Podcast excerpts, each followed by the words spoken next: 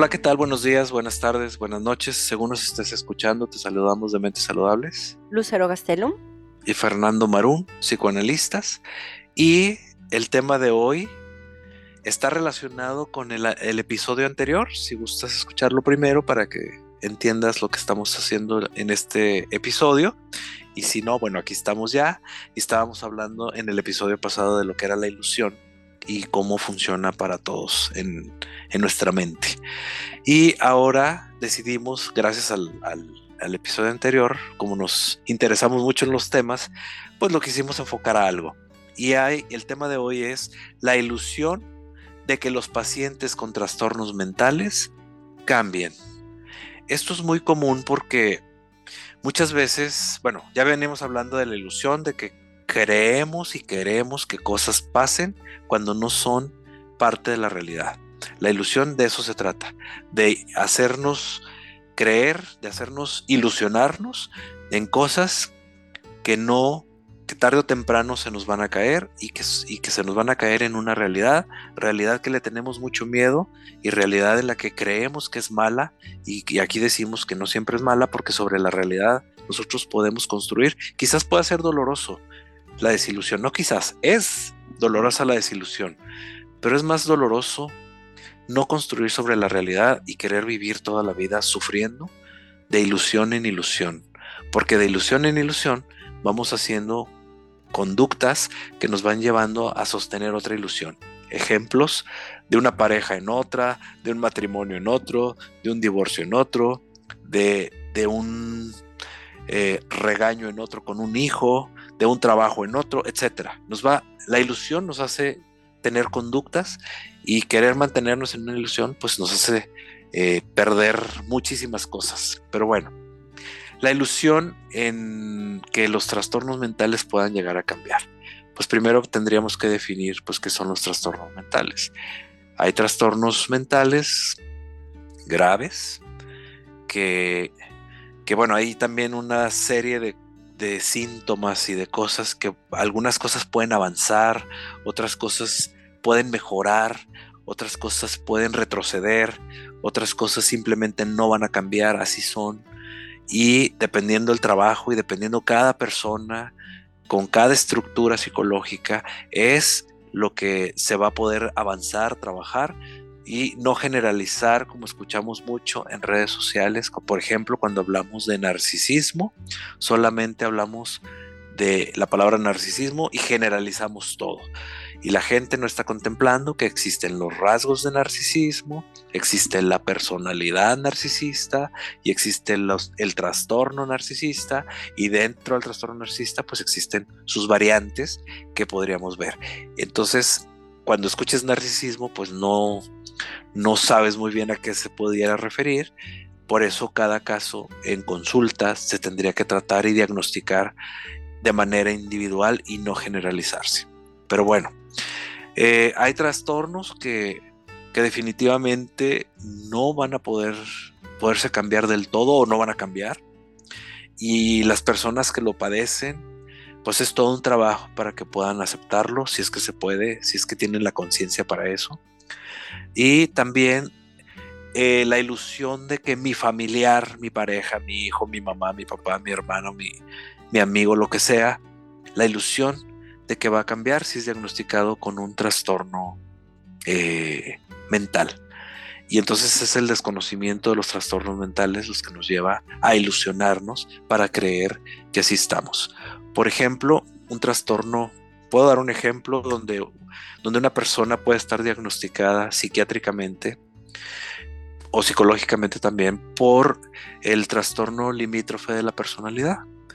Una de las características de este trastorno es que tienen una afectación en el apego-desapego y por, por esta afectación precisamente se convierten en personas muy celosas porque sienten que cualquier cosita, cualquier amenaza, que se les aparezca es, ellos lo interpretan como un posible abandono y el abandono para ellos es intolerable. Por lo tanto, estas personas que tienen este trastorno son muy celosas, tienen una, desarrollan o una conducta de celos impresionante, pero de una conducta de celos enfermizos, enfermos, y entonces se, se va a encubrir el trastorno mental con que es que mi esposo es demasiado celoso. Y entonces si yo no le doy motivo, se le quita lo celoso.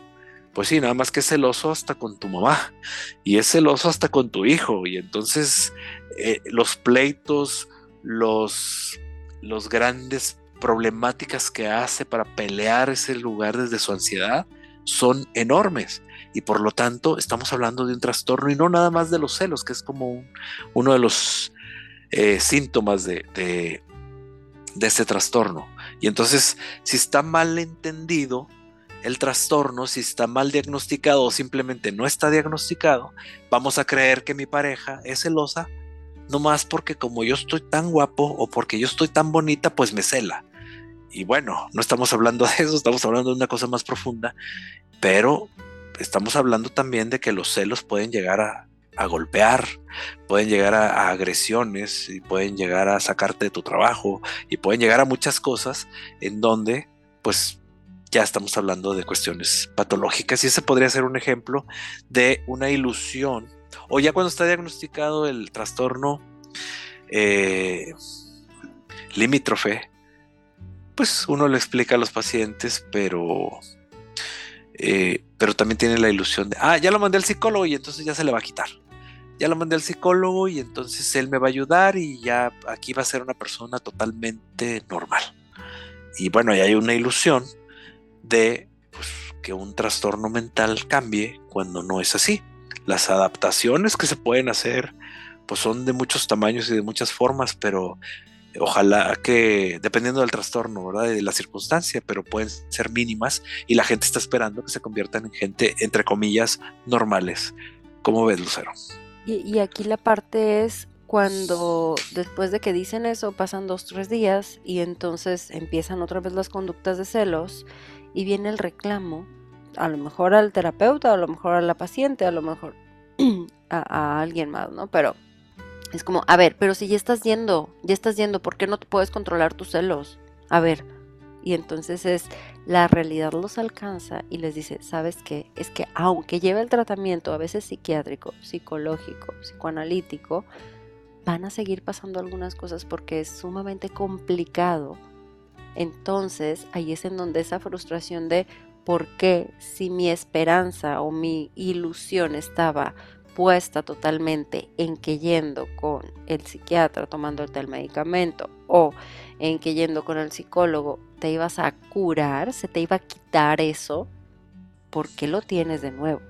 Entonces ahí es en donde tenemos que ir entendiendo y trabajando que va a haber trastornos que no se van a quitar.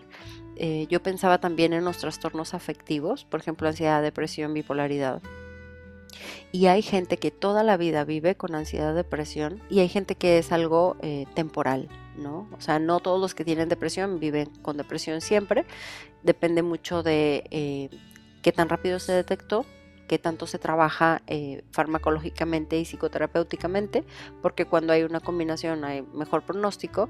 Em, cómo está la red de apoyo, qué tanta cuestión ahí genética había en este paciente o no. hay muchos aspectos para saber si va a ser temporal o va a ser de por vida. Un trastorno bipolar es de por vida. Entonces también es, sufren mucho los pacientes porque obviamente son situaciones muy complicadas y una parte de la ilusión es, es que ya el próximo año va a ser diferente. El próximo año ya no, no voy a tener esto, voy a estar más estable. Y bueno, a veces sucede y a veces no, pero no se puede controlar. Subimos las posibilidades de estabilidad en los trastornos cuando son em, trabajados multidisciplinariamente, que tienen un psiquiatra de cabecera, que tienen un psicoterapeuta de cabecera, que tienen una red de apoyo, red de apoyo familiar, amistad, eh, a lo mejor a veces también terapias grupales, o sea, que tienen como un lugar a donde acudir cuando están en crisis, que no se sienten solos, cuando no hay consumo de sustancias, porque cuando está el trastorno más consumo de sustancias, alcohol, marihuana, lo que tú quieras de algunas drogas, entonces complican todavía más las, situaciones, ¿no?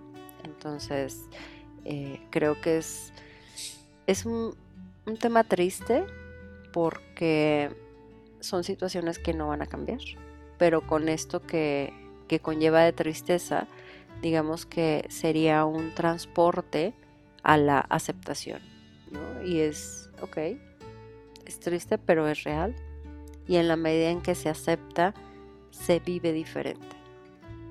Claro. Y también me quedé pensando, eh, alguien que puede tener un familiar deprimido, con una depresión grave, y, y entonces es que queremos buscar información así superficial y donde hay que echarle porras, hay que decirle ánimo y entonces empieza la ilusión de ánimo, levántate y tú puedes y no entonces estamos hablando de una depresión donde la persona no puede ni levantarse para ir a trabajar, donde no puede tener una ilusión en la vida. Precisamente la depresión es la pérdida de la ilusión. Por lo tanto, la persona deprimida no tiene la ilusión ni de levantarse de la cama, ni de bañarse, ni de ir a trabajar, de no ir a la escuela, de platicar con nadie. O sea, se pierde todo esto y entonces muchas veces la familia, los familiares, las parejas empiezan a, decir cosas como ánimo, este, vamos a, o querer rescatar.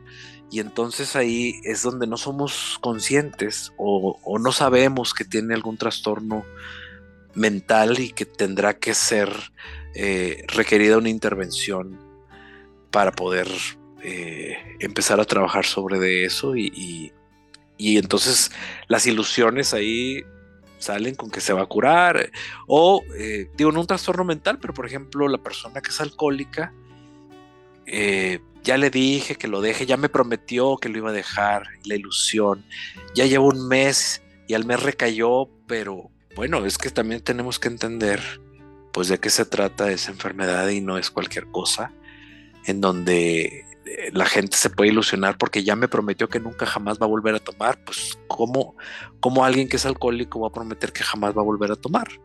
Entonces te estás ilusionando y a partir de eso, ¿no? Y, y sabes que creo que es interesante resaltar que una ilusión cubre a una angustia. ¿Ok? O sea, estamos tan angustiados que la mente saca esa carta o utiliza la ilusión para, digamos que, bajar la angustia o quitar la angustia, porque entonces está esa posibilidad que quitaría lo que tanto me, me, duele, lo que tanto me entristece, lo que tanto me complica. Entonces, siempre una ilusión va a tapar una angustia.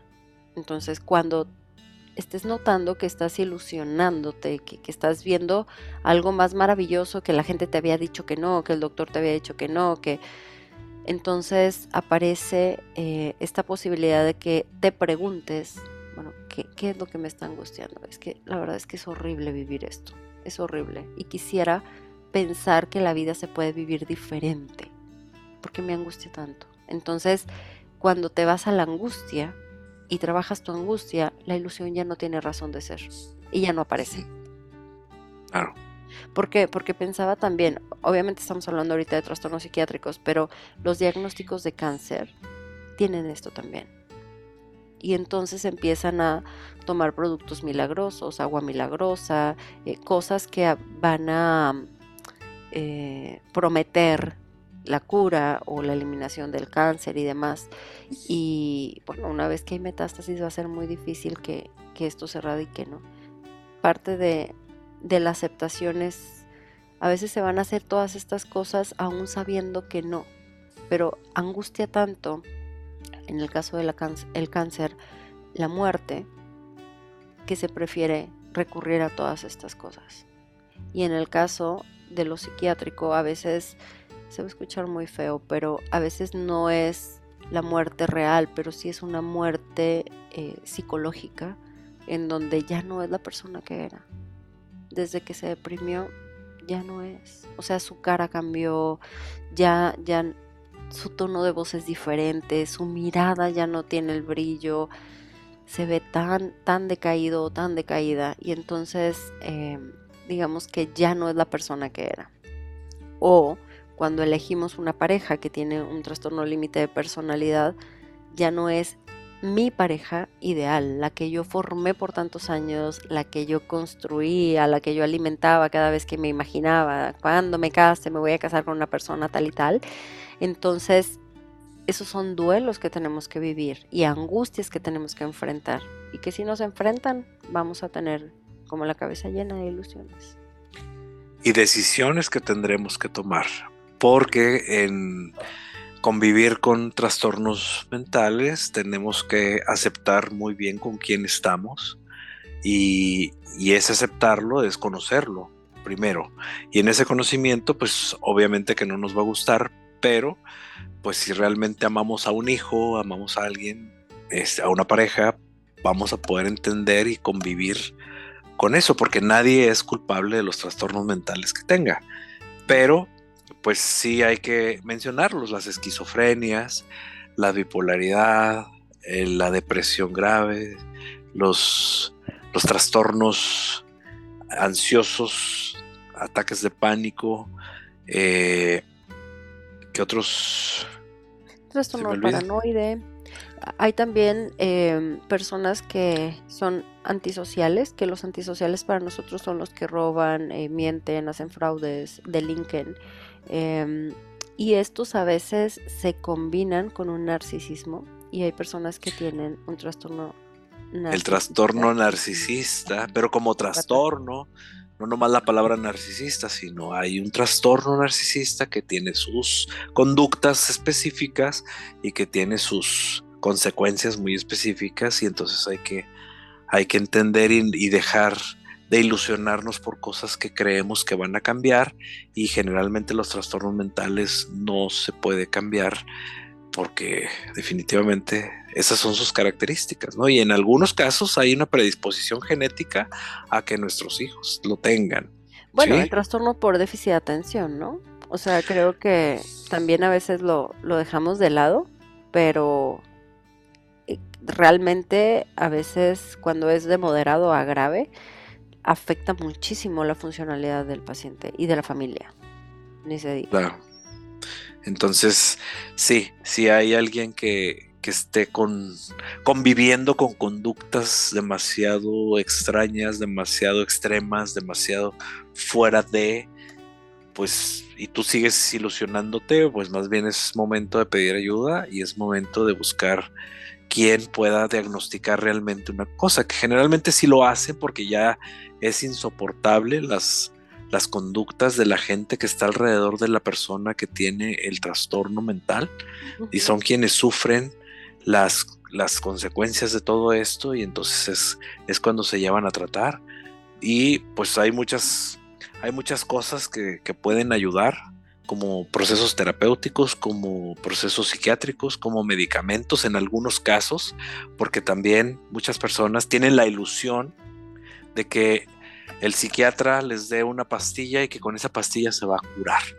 Y entonces no hay cura para estas cosas y menos con pastillas. Y hay unos procesos de adaptación lo mejor posible a la realidad y eso es lo que se puede hacer con un trastorno mental ya más fuerte o más grave. ¿Ok? Pero esa es una realidad y, y bueno, nos podemos ilusionar de otra manera y nos podemos poner a trabajar dentro de, lo que es una, una realidad. Bueno, es un tema amplio, triste, pero real y muy común, ¿eh? por cierto. Pero bueno, todas las personas que quieran como eh, sacar una cita en nuestros consultorios de manera presencial o en línea aquí en Monterrey, su área metropolitana, se pueden comunicar al 81 81 79 82 29 o todas las personas en el resto del país o en el mundo en línea que quieran una consulta, nos pueden comunicar o encontrar en dónde, aparte del teléfono. Nos pueden encontrar en redes sociales, en Facebook como Mentes Saludables, en Instagram como arroba Mentes Saludables MX y en YouTube como Mentes Saludables. Perfecto, pues muchas gracias Lucero. Gracias a ti Fernando, hasta pronto.